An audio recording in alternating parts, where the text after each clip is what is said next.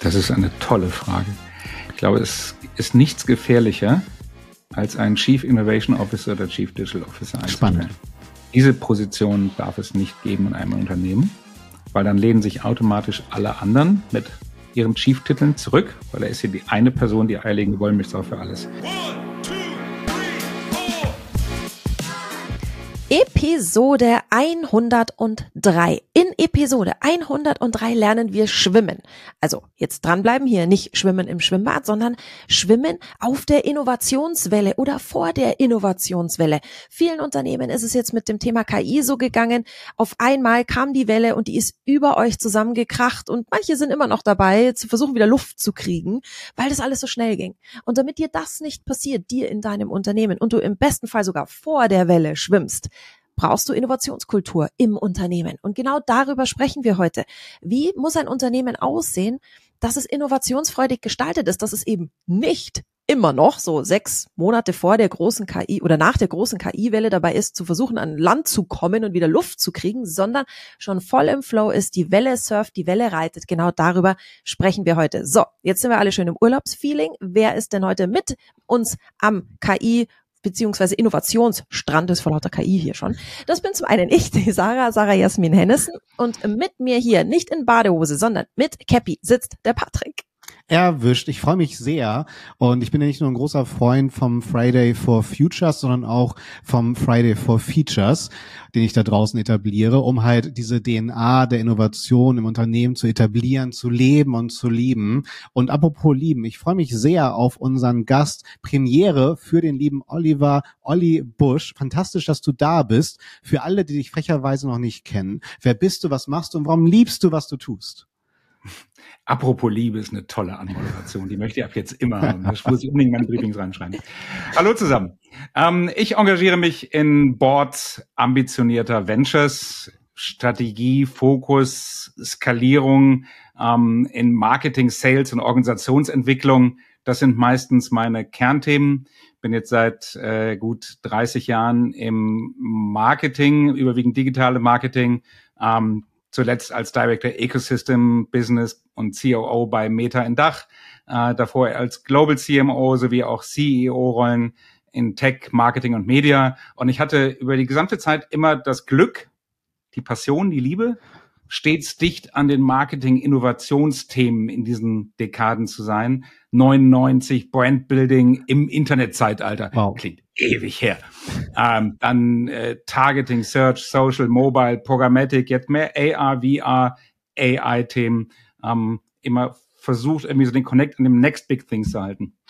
Ich feiere das äh, sehr, dass du hier bist und du hast ja auch gemerkt, wir haben uns leider Zeit gelassen, damit wir halt auch die für dich äh, angemessene Reichweite für dieses Format aufgebaut haben. Und, und die Innovationskultur, Sarah, was du auch angesprochen hast, ich meine, ich kriege ja immer gleich auf den Deckel, du Patrick, danke jetzt für das Aufschlauen, zum Beispiel für diesen einen neuen Online-Marketing-Kanal. Jetzt ist die Frage der Ressourcen. Letztendlich alle Unternehmen, die wir da draußen kennenlernen, haben chronisch minus elf Tage Ressourcen. Ähm, Sarah, ich denke mal, du und ich sind da auch eingeschlossen, was so die Ressourcen angeht.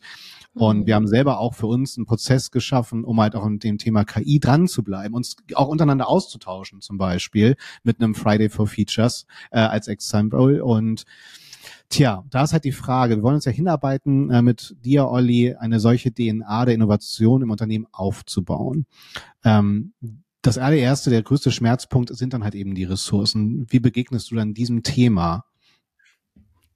Das ist, das ist sehr interessant, die Frage jetzt. Ähm, ich habe bei Meta gestartet, als Meta äh, fast noch ein Startup war mit äh, 4.500 Leuten äh, und noch keine 100.000 Leute. Da war Ressourcen auch für so ein Big Tech der größte Engpass. Wahnsinn. Ähm, jetzt bin ich Alleinunternehmer, ähm, bin in mehreren Ventures aktiv und ich, I know what you're talking about. Ähm, und trotzdem, ich höre Leute mit in größeren Unternehmen mit mehr Ressourcen im Rücken, ähm, die sagen, ich habe keine Zeit zu lernen, keine Zeit, den Radar aufzuspannen, nach Innovationen zu schauen. Ähm, ich als Einzelunternehmer ähm, muss es schaffen. Und äh, sonst werde ich keinen Wert für meine Ventures bringen. Und das ist, ähm, das ist ganz entscheidend. Aber vielleicht ein Stichwort damit rein. Ähm, es ist ein großes Sentiment-Thema dieses, äh, die, die Beschäftigung mit, mit Innovation. Wenn ich Marketing-Innovation irgendwann in den Raum schmeiße, kreiere ich Schnappatmung bei den Leuten? Mhm. Da ist die Frage, bin ich, bin ich gut genug? Ist die erste Frage. Muss ich, habe ich was Geniales erfunden? Ja, nein. Geht es hier eigentlich gerade um die geile äh, Anzeige, das geile Visual, mhm. äh, den geilen Prompt? Oder geht es hier um etwas Größeres? Marketing ist ja ein größeres Wort. Also Innovationsfreude, Innovationsfeindlichkeit wird dann gleich entschieden A oder B. Aber es geht um was ganz anderes, finde ich dabei. Um was geht's dabei? Das ist die Frage. Du sagst, es geht um was ganz anderes. ich brauche mal eine Pause rein. Der Teaser hat funktioniert. Ähm, ja. Ähm, ich glaube, unter diesem Innovationsdruck und Selbstzweifel, die die meisten spüren, wenn, wenn sie mit dem Thema Marketing, Innovation und Adaption äh, konfrontiert werden, ist es wichtig, den Blick zu wechseln auf skalierbaren Impact und Weit Weitblick. Das sind die beiden Dinge, ähm, wo es bei Marketing, Innovation für mich am Ende geht. Ähm, es geht nicht darum, und das ist, glaube ich, das die, die größte Misconception, ähm, dass man selber den Stein des Weisen jeden Tag finden muss, sondern ich muss den Radar aufhaben für was da draußen hat Bedeutung. Wenn ich mir ein 360 Grad Radar vorstelle, selbst wenn ich den richtig angeschaltet habe und alles mitkriege, was da draußen an Innovationspotenzial ist, aus dem ich was tun könnte, ich muss es nicht selber erfunden, aber aus dem ich was tun könnte, ist nur ein kleiner Bruchteil davon für mich relevant. Und nur ein noch kleinerer Teil davon hat langfristig mit Weitblick eine Chance. Und da die Dinge rauszufinden, was ist Hype, was ist Trend? Wo würde es sich lohnen, sich full-hearted reinzuschmeißen? Sorry fürs Englisch. Ähm, das, das ist der eigentliche Kern. Mhm. Das Ding ist ja ähm, das Thema der der Ressourcen. Da brauchen wir ein entsprechendes äh, Steuerelement. Das heißt, wir brauchen auch Verantwortlichkeiten im Unternehmen. Ich, ich ich würde jetzt mal dir im Positiven unterstellen, das schönste Szenario wäre natürlich, dass das Thema Innovation abteilungsübergreifend gelebt wird, so eine Art Default-Treiber in den Hinterkopfen installiert wird. Aber installierst du dann auch gerne für eine solche Innovationskultur verantwortliche Ressourcen, Verantwortlichkeiten im Unternehmen? Es gibt jetzt, muss es jetzt den Chief Innovation Officer geben oder wie gehen wir das Thema an? Wer ist dort dann primär verantwortlich? Das ist eine tolle Frage. Ich glaube, es ist nichts gefährlicher, als einen Chief Innovation Officer oder Chief Digital Officer einzustellen. Spannend. Diese Position darf es nicht geben in einem Unternehmen, weil dann lehnen sich automatisch alle anderen mit ihren Chief-Titeln zurück, weil er ist hier die eine Person, die eierlegende Wollmilchsau für alles. Ich glaube unglaublich an Growth Culture. Das ist auch in meinen Ventures, äh, mit denen ich arbeite, äh, zwangsläufig sofort immer wieder ein Thema. Wir sind häufig im Markt Strategie, Marktpositionierung, Markenpositionierungsthemen, Konsumenten-Insights, weil es fängt immer da an und dann geht es immer auch in organisatorische Themen rein. Und anstatt Sachen in Silos zu organisieren, mhm. Würde ich lieber versuchen, oder das ist mein, mein Standardangang eigentlich, ähm, wenn man davon Standard reden kann, das ist eine Passion, diese Schwarmintelligenz eines Unternehmens zu wecken und zu ermöglichen. Die Barrieren wegzubauen, ist viel spannender, als irgendwelche Silos zu bauen. Ich habe in jeder Abteilung, in jedem Bereich, Beispiel KI, du hast das Thema gerade reingebracht, Sarah, ähm, Beispiel KI, kann ich versuchen, das irgendwo in eine Verantwortung zu setzen oder ich kann top-down das Signal senden, ich möchte, dass ihr euch alle damit beschäftigt, was es auf eurem Tisch tun könnte. Und ich befähige euch und ich wünsche mir und ich ermächtige euch damit zu arbeiten. Und bitte, hier ist der Kanal. Jetzt kommt die Organisation. Hier ist der Kanal, in dem ich euch bitte, eure Findings, eure Ideen, eure Impulse reinzubringen, damit wir sie highlighten können, damit wir sie ausrollen können, damit wir dann Ressourcen auf das werfen können, was tatsächlich interessant ist. Und das ist ein ganz anderer Ansatz, ne? Ob ich die eine Person als Radar installiere mhm. oder ob ich alle zum Radar mache und die Ressourcen lieber draufsetze, die funktionierenden Dinge von allen dann zu skalieren. Ich finde, was mir jetzt gerade gut gefallen hat an deiner Antwort, Olli, war dieses zu sagen, ein Kanal, wo wir dann die ganzen Ideen reinkippen. Das ist was sehr Praktisches, weil zu sagen, ja, wir sind Unternehmen, wir sind zukunftsgewandt und jetzt macht euch alle mal Gedanken und ja, wohin denn dann? Mit meinen Gedanken. Und wenn ich sozusagen nicht nur den Part der Kreativität und der, der Innovationsfindung auf die Mitarbeiter auslager, sondern auch noch, und jetzt sucht euch mal, wie ihr mir das dann vorstellt, macht das natürlich schwieriger. Wie, wie gehst du da ganz praktisch äh, vor, Olli? Habt ihr da, keine Ahnung, ich denke zum Beispiel an einen Slack-Channel oder ein festes internes Meeting äh, einmal im Monat, wo jede Abteilung sagt, hey, an dem arbeiten wir gerade, das war eine neue Idee und wir brainstormen gemeinsam weiter? Oder wie sieht das ganz praktisch tatsächlich aus? Du hast ja schon gesagt, wir geben die die Parole raus zu sagen, hey, wir sind offen zu diesem Thema, schaut euch an, was ihr machen könnt und was passiert dann? Also wenn die Leute jetzt tatsächlich auch was finden, wo man sagt, hey, da, da ist, da ist Potenzial. Tatsächlich, man muss es einfach nur einmal, das ist super simpel eigentlich, fast, fast schon banal und trotzdem ist es so anders, als es in den meisten gerade äh, Scale-Ups und Grown-Ups gelebt wird. Die Ansage von oben, wie du gerade schon sagst, ähm, ich möchte, dass ich befähige euch, es ist nicht verboten, ChatGPT und Midjourney zu benutzen, sondern hier, pst, es ist der Wunsch. Ähm, dann äh, die Schwarmintelligenz tatsächlich ernst nehmen. Wenn ich das nicht tue, gehe ich davon aus, dass in meiner gesamten Belegschaft niemand ist, der auf tolle Ideen kommt. Und das sind überall Leute, die tolle Ideen haben. Ich muss sie nur rauskriegen. Und dann ist es ein einfacher, ich sag mal, boah, das klingt, klingt spießig, aber ein, ein Meldesystem, ein Meldeprozess. Guck mal, wenn du das rausgefunden hast, bitte einmal die Woche äh, highlighten wir im Weekly Call. Äh, viele Companies haben auch sowas noch nicht. Äh, eine Katastrophe. Einmal in der Woche highlighten wir die spannendsten Ideen. Und bei den besonders spannenden Sachen kommt so etwas wie, mein Vorschlag äh, für viele Companies ist so etwas wie einen KI-Coach einzusetzen. Nicht den Chief Innovation Officer, sondern den KI-Coach. Und jetzt sind wir wieder sehr im Thema KI, da müssen wir uns gleich unbedingt davon lösen. Das ist äh, Klar. Äh, super wichtig, aber nur, ähm, nur eins von den Sachen. Der KI-Coach, der dann rüberkommt und sagt, okay, jetzt habe ich verstanden, du hast gerade in der Buchhaltungsabteilung diese, äh, dieses Tool ausprobiert. Das hat für dich funktioniert. Das hat äh, dir einen äh, den Zeitaufwand halbiert. Ähm, könnten wir also ausrollen auf die anderen? Super. Wie wäre es, wenn wir eine API bauen? Äh, oder ich hätte noch ein anderes Tool. Dieser Mensch, der enabled, anstatt zu übernehmen. Mhm, mh. Denkt nicht nach oder macht nicht weiter. Das machen wir jetzt in der KI-Abteilung. Das ist, glaube ich, der falsche Ansatz, sondern enablen. Komm, wir machen das zusammen.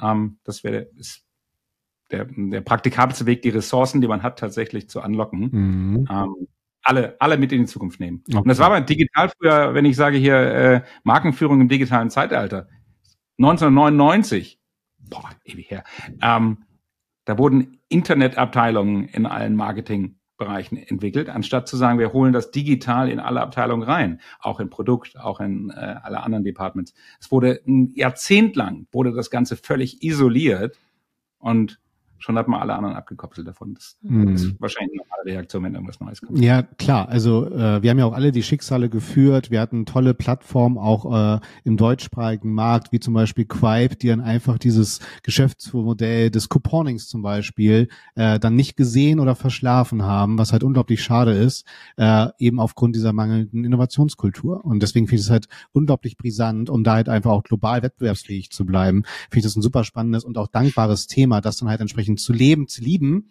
Ähm, bezüglich des Radars, äh, den du angesprochen sehr hast. Beispiel übrigens. Total. Entschuldigung, wenn ich dich unterbreche, aber ähm, tatsächlich Companies, also ich sehe einen sehr starken Unterschied zwischen Scale-Ups und ähm, Startups und Scale-Ups, Grown-Ups. Die Scale-Ups sind zum Thema Innovation teilweise absolut blind in ihrem Fokus, ähm, weil sie sich auf ihr Produkt und Sales daran konzentrieren müssen. Es ist leicht gesagt. Klar. Da hilft manchmal der Blick von außen, äh, sich einen externen Advisor mit reinzuholen, der sagt, Achtung, ihr lauft gerade gegen eine Wand. Ähm, sind völlig fokussiert darauf und verpassen manchmal, dass sie den Product Market Fit noch gar nicht haben und dass sie gerade auf etwas exekutieren, was der Konsument eigentlich gar nicht weinen würde, wenn es morgen weg wäre. Das kann auf Produktseite sein, das kann auf der Kommunikationsseite sein. Ähm, während die großen Unternehmen, äh, MySpace wäre für mich auch so ein Beispiel. Und wir haben mit pff, Nokia, BlackBerry, Kodak. Äh, hm. Klar. Coca-Cola würde ich schon mit reinschmeißen. Yahoo. Mhm. Äh, haben wir tausend andere Big Corporate Beispiele, die so busy waren mit ihrem Erfolg und mit der Exekution des Alltags und so in der Materie stecken und an neuen Features gearbeitet haben, dass sie gar nicht gesehen haben, dass sie den Schritt zurück gar nicht geschafft haben und das Momentum verpasst haben, dass sie jemand völlig wegwischt. Ja, der, der Knick im Strohhalm, ne? Es ist manchmal so naheliegend. Und ähm, diesen, diesen Radar, diese Schwarmintelligenz finde ich einen sehr spannenden Ansatz, weil ich würde jetzt halt wirklich unterstellen, dass es eine unglaublich hohe Quote, wenn nicht sogar 100 Prozent gibt bei Unternehmen. Äh, Sarah, wir haben ja auch viel mit B2B-Schicksalen zu tun, im Positiven auch.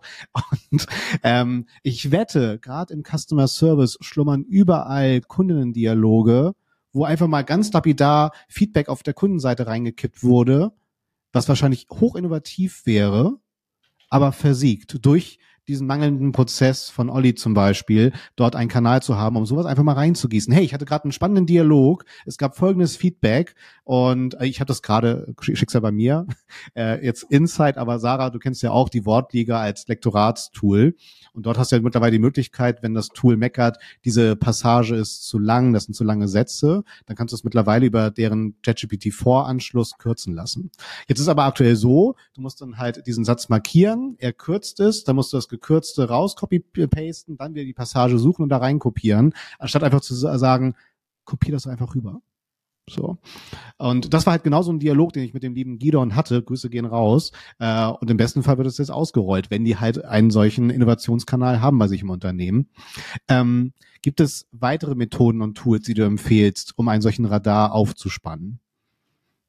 Tatsächlich, während du das gerade zusammengefasst hast, ist mir nochmal bewusst geworden, wie sehr das tatsächlich auch mit der tieferen ähm, Kultur des Unternehmens zu tun hat. Wenn ich mhm. eine ähm, Top-Down-Kultur habe, wo diverse Perspektiven tatsächlich gar nicht hervorkommen, weil tatsächlich die sprechen, die im Rank höher sind, äh, weil die Lauten sprechen, ähm, dann kann ich das von vornherein schon vergessen. Also damit überhaupt das, was, wo wir gerade aufgesetzt haben, überhaupt erstmal damit beginnen kann, muss ich überhaupt schon mal eine Kultur haben, in der Ideen nach vorne kommen können, in der jemand äh, das Gefühl hat, sprechen zu können. Äh, wo ich, du das jetzt gerade ganz kurz so sagst, äh, kommt mir auch gerade der Gedanke, ist vielleicht das Inno Wort Innovation auch zu krass? Weil, weil wir reden ja jetzt gerade über relativ äh, erstmal triviale Schritte, ein Produkt weiterzuentwickeln, anstatt gleich zu sagen, das Auto muss morgen fliegen können, reicht vielleicht erstmal in das Uhr, in, in das Auto eine Uhr einzubauen. Also vielleicht ist auch das, ich weiß nicht, Sarah, wie es dir geht. Es geht mir selber auch so. Innovation bedeutet für mich immer ein sehr großer Sprung in meiner Produktevolution. Ja, ich, ich wollte aufs gleiche Thema gerade raus, aufs Thema Druck. Und ich fand das sehr, sehr gut, Olli, wie du das auch beschrieben hast, dass man ab einem gewissen äh, Level, wo man sagt, hey, die Idee finden wir alle gut, holen wir uns einen Experten dazu. Und mhm. auch das, wie du gesagt hast, die Lauten sprechen. Ähm, wenn ich, wir müssen schauen, wir haben jetzt hier, glaube ich, mit uns so vom, vom, also Patrick kenne ich, aber Olli auch so wie du wirkst, eher die Lauten sitzen, die gerne mal sagen, wenn sie ein gutes Gefühl haben, eine gute Idee zu haben, die sich trauen, zu sprechen. Aber es gibt da Menschen, denen liegt das nicht. Die setzen sich nicht so gerne hin und sprechen mhm. laut, sondern die, aber die haben grandiose Ideen. Und wenn ich denen so einen Druck auferlege, zu sagen, du musst eine, da wären wir jetzt beim Wort, du musst eine Innovation bringen und dann musst du sie vorstellen und alleine durchziehen. Dann ist das eine Hürde bei den Menschen, die vielleicht nicht so outgoing veranlagt sind. Die sagen, ne, ich mache lieber für mich gute Sachen, aber ich muss mich da, muss mich darüber nicht brillieren, ich muss dafür nicht gelobt und ge werden und glänzen, dass da natürlich viel verloren geht. Und wenn ich das so installiere, dass ich sage, da finden nicht nur Charaktere Platz, die gerne laut sind, die gerne mhm. ihre Meinung sagen und die, wenn sie das Gefühl haben, was Tolles gefunden zu haben, das gerne mit anderen teilen, sondern auch die finden Platz, die sagen, ich habe was Cooles, aber ich muss es jetzt auch nicht jedem sagen oder ich traue mich vielleicht nicht, das bis zu Ende zu tragen. Die haben großartige Ideen. Das sind einfach andere Charaktere und für die muss das System ja genauso geschaffen sein. Wie, wie, wie ist das, Olli? Wie ist da deine Erfahrung so aus der Praxis? Ja, vollkommen. Ähm, wir sehen also ich muss auf einmal diese, diese Kultur erstmal grundsätzlich schaffen, dass Menschen reden und dass Menschen gehört werden. Das hilft tatsächlich in der Praxis alleine, wenn das, wenn das nicht gegeben ist, tatsächlich jemand zu bitten, zu Beginn eines Meetings darauf zu achten, ob tatsächlich nachher alle ihre Gedanken beitragen konnten. Hm. Allein, das äh, fühlt sich total merkwürdig an im ersten Moment und ist so magisch. Wenn du nach ein paar Meetings da mal durch bist, wenn du das drinne hast, dann brauchst du nicht mehr, dann kannst du es abschaffen. Aber da beginnt es tatsächlich. Ne? Aber lass uns nicht völlig da drin bringen. Also Thema ähm, die Gedanken drum bitten, die Gedanken dafür sorgen, dass sie, dass sie nach vorne kommen und dann auch in der Lage sein, sie anzunehmen und in Kanäle zu bringen. Das äh, ist sicherlich ganz wichtig. Ähm, dann waren wir bei, ähm, dann habe ich diesen Innovationsradar. Die Schwarmintelligenz zusammen kann all diese spannenden Dinge finden. Ähm, wo wir noch zu wenig drüber gesprochen haben, ist der Clou vom Ganzen, glaube ich, dass wir nicht so schnell in Produkt oder in die Kommunikationslösung, äh, Bild, Text, Ton, ähm, wandern dürfen, sondern tatsächlich das Konsumentenverständnis. Ich glaube, hier ist der Bruch, warum so viel an Innovation jeglicher Art tatsächlich schief geht, mhm. ähm, weil ich am Konsumenten vorbei arbeite, weil es vielleicht nice ist, vielleicht nice für einmal, aber nicht so relevant, dass man es nicht mehr wegnehmen darf. Mhm. Kannst du da ein Beispiel nennen? Das ist die, die Benchmark, die man sich nehmen kann. Ähm, bin gerade ähm, beschäftige mich mit dem Thema Digital, ähm, der Verbindung von NFT und NFC beispielsweise. Ähm, da ist es wahnsinnig spannend. Äh, was sind die Dinge, die ähm, Verbraucher, Verbraucher sagen, wow, ähm, ich kaufe mir ein physisches Produkt, ich kaufe mir damit gleich ein digitales Pendant mit dazu. Welche Features, da kann ich jetzt nicht allzu tief mit reingehen, aber welche Features drin möchte ich nie wieder vermissen. Das sollte ab jetzt jedes Produkt haben. Und welche Features, ja, das war jetzt mal schön, um, meinen, um einmal einen Post rauszumachen äh, und jedem anderen zu erzählen. Ähm, aber dann ist es nach einmal auch gut. Ähm, was möchte ich nie wieder loshaben? Ähm, so, und ähm, dann ist es für die Entscheider in den Unternehmen wichtig, dass man sich von diesem einmal auch auf, auf der Unternehmensseite löst. Es werden viele Sachen gemacht, die einmal nice sind. Das unterscheide ich zum Beispiel bei, bei der ganzen Metaverse-Thematik zwischen AR, VR und PR-Konzepte. Ja. Viele AR und VR-Sachen sind am Ende keine AR-VR-Lösungen, die langfristig irgendwie einen Need bespielen und auch kurzfristig keinen skalierte Relevanz für dieses Business haben, sondern ein toller PR-Hype für die Company, für eine einzelne Person sind, ähm, ist relevant. Man muss sich nur bewusst machen und ehrlich zu sich selber sein. Mhm. Ich habe gerade kein Metaverse-Konzept entwickelt, sondern ich habe ein Company- oder Self-PR-Konzept entwickelt und es war super. Toll. Mhm. mhm. Ähm, das ist, glaube ich, auch ganz entscheidend. Und äh, das Gegenteil davon, von diesem Strohfeuer, ist in eine Learning-Agenda zu kommen. Sprich, tatsächlich die unter diesen 360 Grad an Sachen, die ich innovativ bespielen kann, sich die richtigen auszuwählen, zu sagen, diese Sache hier, die hat langfristig Bestand, die wollen Menschen langfristig haben. Können wir gleich noch auf Beispiele kommen. Ähm, auf die fokussiere ich mich und jeden Schritt, den ich dahin mache, sind Schritte, die heute, die im Hier und Jetzt schon Mehrwert machen, aber ich weiß mit allem, was ich an Erfolge habe und mit allem, was ich an Fails habe, treibt es mich auf einer Learning Agenda weiter nach vorne und ich kriege einen Wettbewerbsvorteil daraus. Das ist glaube ich, bei Innovationsadaption das ganz Entscheidende. Wie wichtig erachtest du, äh, natürlich bist du jetzt sehr geframed in deiner eigenen Position, aber ähm, wie sehr findest du diese externe Perspektive, also dass man wirklich auch Sparringspartnerin hat, die von draußen auf das Unternehmen und auf die Produkte schauen, ist das ein Pflichtinstrument? Ähm, Pflichtinstrument, da werde ich jetzt sehr biased, aber tatsächlich ähm, bin Fulltime Advisor in Ventures. Und zwar nicht als, ich komme mal kurz reingesprungen, dann bin ich wieder weg, mhm. sondern ich bin dauerhaft dabei, weil wir wissen noch gar nicht, welche Probleme auf dieses Ventures in den nächsten Monaten und Jahren zuprasselt. Wir wissen aber, dass da jemand da sein soll mit langjährig, mit einigen Dekaden an Erfahrung, ähm, um diesem Problem entgegenzukommen und die Company in diesem, Punkt, in diesem Moment kennen soll. Tatsächlich halte ich dieses richtige Set an Trusted Advisors ähm, mit Erfahrung, sowohl in Startups, Scale-ups als auch Grown-ups, die externe Perspektive, der man vertraut, halte ich in den aktuellen Zeiten für ganz essentiell. Mhm. Zwei Gründe dafür. Zum einen haben wir gerade einen Drumbeat an Einschlägen unterschiedlichster Themen wie selten zuvor. Ähm, was jetzt Entscheider gerade irgendwo verkraften müssen, ist, fällt mir nicht eine meiner Karriere zumindestens davor vielleicht, ähm, also ein Need für Advice ist da. Hm. Früher hätte man sich komplett abgekoppelt und hat gesagt, ah, das müssen wir hier zusammen schaffen, lass uns keinen drüber reden, dass wir eine Schwäche haben. Der zweite Punkt ist, wir haben heute eine andere Leadership-Kultur und die Leadership-Kultur ist zunehmend geprägt von Offenheit, das schöne äh, englische Stichwort Vulnerability, mhm. ähm, Verletzlichkeit zeigen, dass man irgendwo was nicht kann und sich Feedback von außen reinnehmen. Das kann ich sehr unstrukturiert tun, indem ich auf äh, Networking-Events rumlaufe und jedem mein Problem erzähle und sammle ganz viele Ideen dazu ein. Ist eine gute Sache. Ich kann 20 Business Angels haben und alle spielen mir was zu, fuschen mir ein bisschen in der, in der Maschine noch rum, äh, mehr oder weniger, je nachdem, wie viel Zeit sie gerade übrig haben. Und der dritte Punkt, die dritte Variante ist, ich organisiere diesen externen Input. Hm. Wichtig ist aber, dass man nicht diesen Schritt rübergeht in ähm, in Governance Boards, also Advisory von außen organisiert, ist in dieser Phase sehr, sehr hilfreich. Sobald es rüberkippt zu, es ist nicht mehr Advice, sondern ist Beurteilung. Und da haben wir ja viel in dieser Beirats- und Aufsichtsratsstruktur der alten Güte.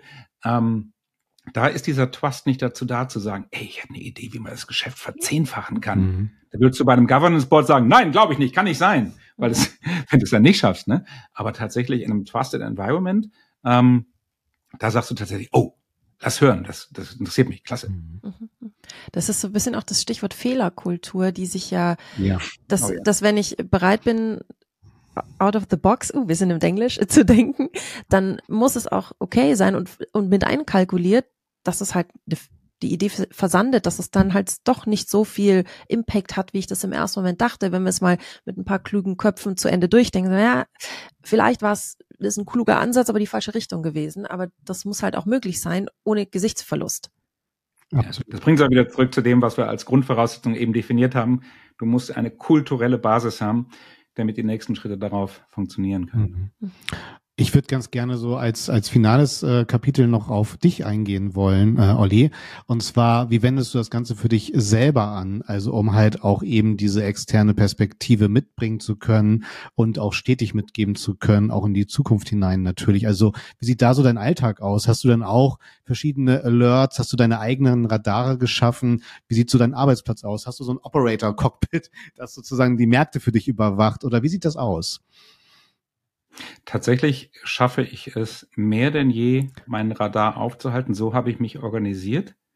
Ähm, Radar aufhalten, die Themen identifizieren, die langfristig von Bedeutung sind. Und das sind keine, keine Rocket Science Sachen. Ne? Und ich muss sie auch nicht selber erfinden. Ich muss sie nur erkennen. Guck mal, das ist ein Thema. AI ist so eine Sache, wo ich, wo wir alle vor einigen Monaten gesagt haben, oh, das äh, ist eine Katastrophe, äh, das ist mir jetzt schon zu viel, möchte ich nicht drüber lernen. Und die anderen haben gesagt, ich schmeiße mich da rein, ich reserviere mir meine Zeit. Ähm, das werdet ihr wahrscheinlich überall in eurem Freundeskreis auch gemerkt haben oder, oder, oder in euren, in euren äh, Bubbles. Die einen haben sich ganz reingeschmissen, die anderen haben gesagt, ah, es wird mir zu viel. Und diese Zeit sich zu reservieren, das ist unabdinglich, um tatsächlich reinzugehen. Ansonsten äh, geht es einem dann nachher ähm, wie die Companies, die deren Unternehmenswert von ChatGPT innerhalb von wenigen Wochen halbiert wurden. Ähm, sie hätten die Wahl gehabt, auf der Welle zu sein, mhm. in allen Beispielen, die ich kenne, und ChatGPT zum richtigen Zeitpunkt zu sehen und Generative AI äh, ganz generell zum richtigen Zeitpunkt zu sehen, ihren Link, ihren Hook daran zu finden und hätten dadurch gestärkt werden können. So wie du es eben äh, über dein Tool erzähltest, Patrick. Ähm, stattdessen haben wir ganz viele Beispiele von denen, die es nicht haben, kommen sie nicht auf dem Radar hatten. Mhm. Und ich versuche es ähm, für mich so zu organisieren, dass ich ständig Zeit ähm, zum Beobachten habe, aber auch Zeit zum noch genug reinzudrillen äh, bei den Themen, wo ich mich dann drauf fokussiere. Und sicherlich wirst du gleich noch fragen, äh, worauf wollen wir uns in 2023 fokussieren, oder? So, ja, ich dein oder, Grinsen da rankommen. Ja, oder auch äh, rückblickend tatsächlich, ähm, wie kann ich denn eine Innovationsidee bewerten? Also wie sieht denn so ein Gespräch mit dir aus oder was sind das? Sind das dann reine Erfahrungsschätze? Ist das auch natürlich eine, ein bisschen Pokern auf eine Idee? Sei es, ist diese Uhr in der Mikrowelle wirklich essentiell oder halt auch diese eine Produkterweiterung oder halt auch Methode wie jetzt KI zum Beispiel. Ist das ein Hype oder äh, ist, wird es ein Trend bleiben tatsächlich? Wie, was geht da in deinem Kopf vor? Das ist eine gute Frage. Die, ähm, ich überlege gerade, ob das Erfahrungswerte mhm. sind. Ähm, ich glaube, es ist tatsächlich noch mehr Informationen zusammensammeln, bis man das Gefühl hat, es ist eine saubere Analyse. Ähm, Fragen, die ich mir also ganz zu Beginn stelle, ist, ist das Hype oder ist das Trend? Okay. Ähm, es sind viele zum Thema Metaverse, äh, haben sich mit The Sandbox und Decentraland beschäftigt. Für mich war das ein Hype. Es ist für mich völlig verbraucherirrelevant, außer enge Gaming Groups und Finanzspekulanten-Groups, dass ich in eine 2D Virtual Reality Plattform reinkomme, die mich zu Beginn fragt, ob ich Virtual Goods kaufen kann, möchte, ähm, ein paar Blockchain ähm, Coins und ähm, danach Grundstück kaufen, äh, spekul spekulativ Grundstück kaufen möchte. Ich habe den Business Need nicht daran gesehen.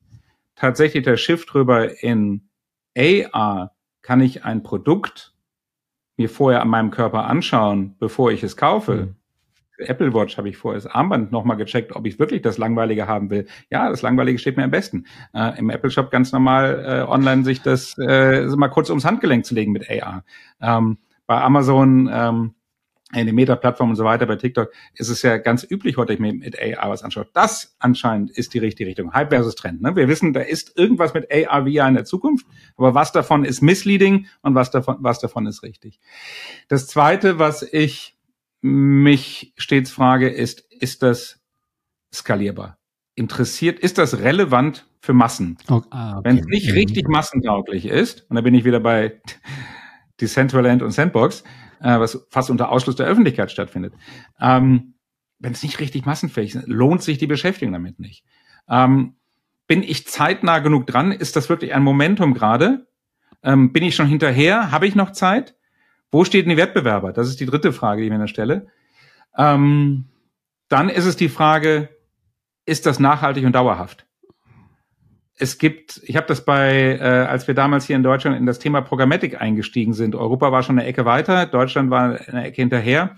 Ähm, als wir in Programmatik eingestiegen sind, war schon absehbar, dass Mobile, die Mobile-Welt, die ganze Desktop-Welt Programmatik wahrscheinlich wegwischen wird. Dass wir weniger äh, die Koordination von hunderttausenden Websites hier ähm, als Geschäftsinhalt haben, sondern dass es bald um einige wenige Apps geben wird, gehen wird als Kern des Ganzen. Mhm.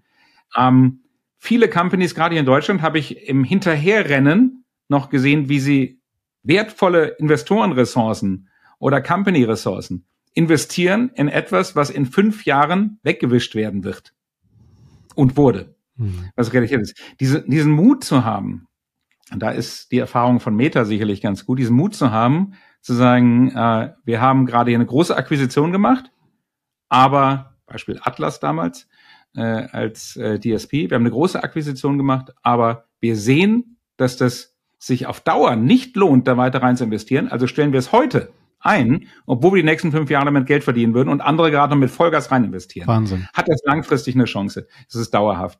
Und dann, wenn das alles äh, positiv aussieht, dann der Switch in Learning Agenda, wo man nicht nur sagt, ich mache das jetzt einmal und wenn es dann nichts war, massenweise Beispiele wieder aus dem Metaverse-Thema, wo Leute mal einmal was gemacht haben, dann sind da 1000 User drin gewesen, kosten äh, 100.000, lohnt sich nicht. Ne? Ähm, zu sagen, was haben wir rausgelernt? Wo wollten wir hin? Sind wir ein Schrittchen weiter? Und was ist das nächste, was wir auf jeden Fall tun? Ähm, das ist die beste Koordination, glaube ich, daran. Ja, finde ich unglaublich wichtig, weil sonst sitzt wieder Thomas Gottschalk in Clubhouse vor 5000 Menschen. Äh, das ist äh, wirklich fatal. Bin ich, bin ich voll bei dir. Ähm, Sarah, ich, ich sehe da halt, wir haben so große Fässer aufgemacht, weil Innovationskultur dann noch zu erwarten, es gibt eine gesunde Fehlerkultur. Das haben wir auch noch mit reingenommen und was dann Olli gerade noch gesagt hat, auch eine wichtige Variable, Mut. Ja, und Wirtschaftlichkeit. Mhm. Das ist ja, dass es nicht die Innovation um der Innovation willen ist, sondern mhm. die Innovation, um zu sagen, daraus mache ich einen Case für mein Unternehmen oder für das Unternehmen, bei dem ich arbeite und eben nicht nur damit ich ein Fleißbildchen bekomme, weil ich so innovativ bin ähm, und dafür aber einen Haufen Kohle verbrannt habe. Finde ich, finde ich großartig. Olli, bei uns läuft das immer so, dass unserem Gast die letzten Worte gehören. Und ich bin jetzt mal ganz gemein, weil die wichtige Frage hängt ja noch im Raum. Was ist es denn so, sagen wir mal, Q4 2023, worauf wir uns fokussieren sollten? Oder vielleicht können wir ja auch schon einen vorsichtigen Ausblick in Q1 2024 werfen. Und das wird euch der Olli gleich ganz zum Schluss verraten, bevor ich euch verrate, dass ihr unseren Podcast gerne bitte mit fünf Sternen bewerten könnt. Da freuen wir uns wahnsinnig. Ähm, wir haben nicht nur den Olli bei uns zu Gast, der super spannenden Input und Insights liefert, sondern wir hatten auch schon, wenn wir richtig zurückrechnen, 102 andere spannende Themen hier in unserem Podcast. Und damit du keinen keines dieser Themen verpasst, folge uns gerne auf allen gängigen Podcast-Portalen. Wenn du mal wissen willst, wie der Olli und sein Apple Watch Armband so aussehen, dann kannst du das bei YouTube. Und äh, ja, wir freuen uns, wenn ihr uns bewertet. Wir freuen uns, wenn ihr uns folgt. Ich schicke euch jetzt schnell zum Patrick, bevor der Olli euch dann verrät, was ist 2023 beziehungsweise vielleicht sogar Anfang 2024 so ein Ding, wo du genauer hinschauen solltest. Und ich bin wieder schlauer und danke dafür, dass mein Friday for Features weiter gestärkt wurde. Vielen, vielen Dank für diese Insights von meiner Seite aus. Es ist ja auch, Sarah, müssen Sie sagen, wie es ist, es ist ja auch ein eigennütziges Format hier für uns, äh, weil diese verschiedenen Perspektiven, über 100 mittlerweile, sind so unglaublich spannend und für uns halt auch wertvoll. Und das ist halt auch so ein bisschen mein Radar, den wir hier aufgespannt haben letztendlich. Von daher ganz lieben Dank an dich, lieber Olli. Jawohl. Danke, dass ihr mir noch ein bisschen Zeit gegeben habt zu überlegen, das jetzt noch alles mal auf den Punkt zu bringen. Ähm, um tatsächlich das nochmal konkret abzuschließen, ähm, ich glaube, es, es ist jetzt alles keine, äh, keine äh, noch nie gehört Rocket Science Innovation. Ne? Also äh, wir sprachen darüber, Innovation muss nicht immer äh, sein, dass man etwas völlig Neues erfindet, sondern dass man die richtigen Dinge greift und sich darauf fokussiert. Und ich glaube, etwas, was noch nicht in den meisten Unternehmen richtig adaptiert ist, ist immer noch der ganze Bereich Social. Hier Shortform Video, Shortform Video mittlerweile auch für Zielgruppen äh, über 30 Jahre.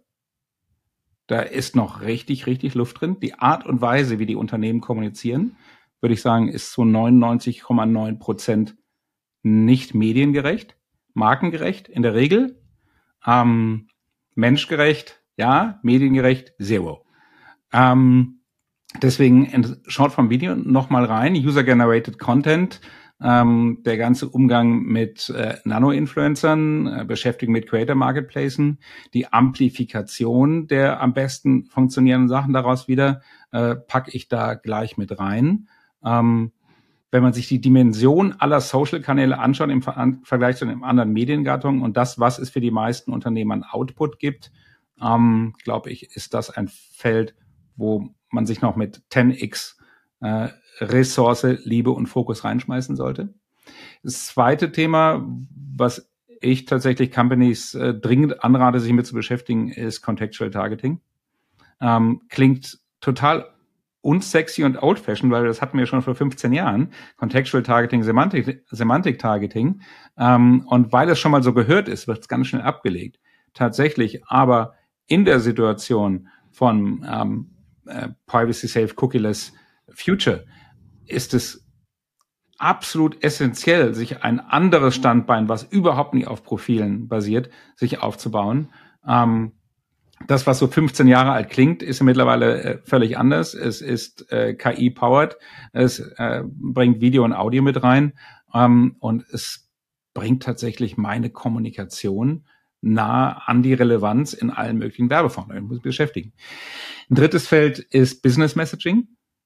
Es hat sich völlig umgekrempelt, wie Verbraucher mit Unternehmen kommunizieren und jetzt tatsächlich ähm, äh, die diversen Messaging-Kanäle von WhatsApp äh, bis Instagram und äh, Facebook Messenger, aber auch SMS und tatsächlich auch wieder äh, klingt altbacken E-Mail wieder zusammenzubringen und hier sehr konzentriert vorwärts zu gehen, wie ich nicht abonniere meinen Newsletter sage, sondern wie ich einen Wert hinlege dafür, dass mir jemand seine Permission gibt, mit ihm zu kommunizieren und ihn dann jeden Tag ein Stückchen weiter Richtung Kauf oder Wiederkauf treibe.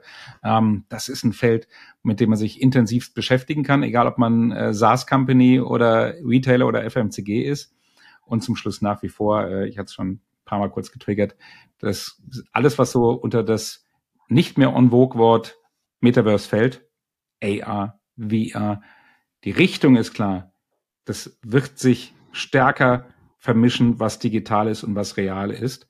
Was tue ich damit jetzt, was skalierbarem Impact macht? Ähm, das sind die Themen, mit denen ich mich 2023 als äh, Marketingentscheider, Unternehmensentscheider am meisten beschäftigen würde im Marketing, ähm, sofern ich auf der richtigen Strategie sitze. Und äh, der eine Satz vielleicht zum Schluss, wenn ich ähm, im Marketing mich nicht mit skalierbarem Impact beschäftige, dann ist es wahrscheinlich kein Marketing, sondern eher Selbstverwirklichung. Und da muss man, glaube ich, ganz ehrlich zu sich sein, das Ganze breit denken und den Mut haben, außerhalb seines eigenen Jobprofils auch mal einen Schritt zurückzugehen, sich das zu erlauben, zu ernehmen. Es wird, wird einen keiner dafür bestrafen, wenn man etwas breiter auf die Sachen schaut und sagt, okay, wir müssen noch mal neu ran, bevor es die Wettbewerber tun. Sagt Oliver Busch beim 121 Stunden Talk.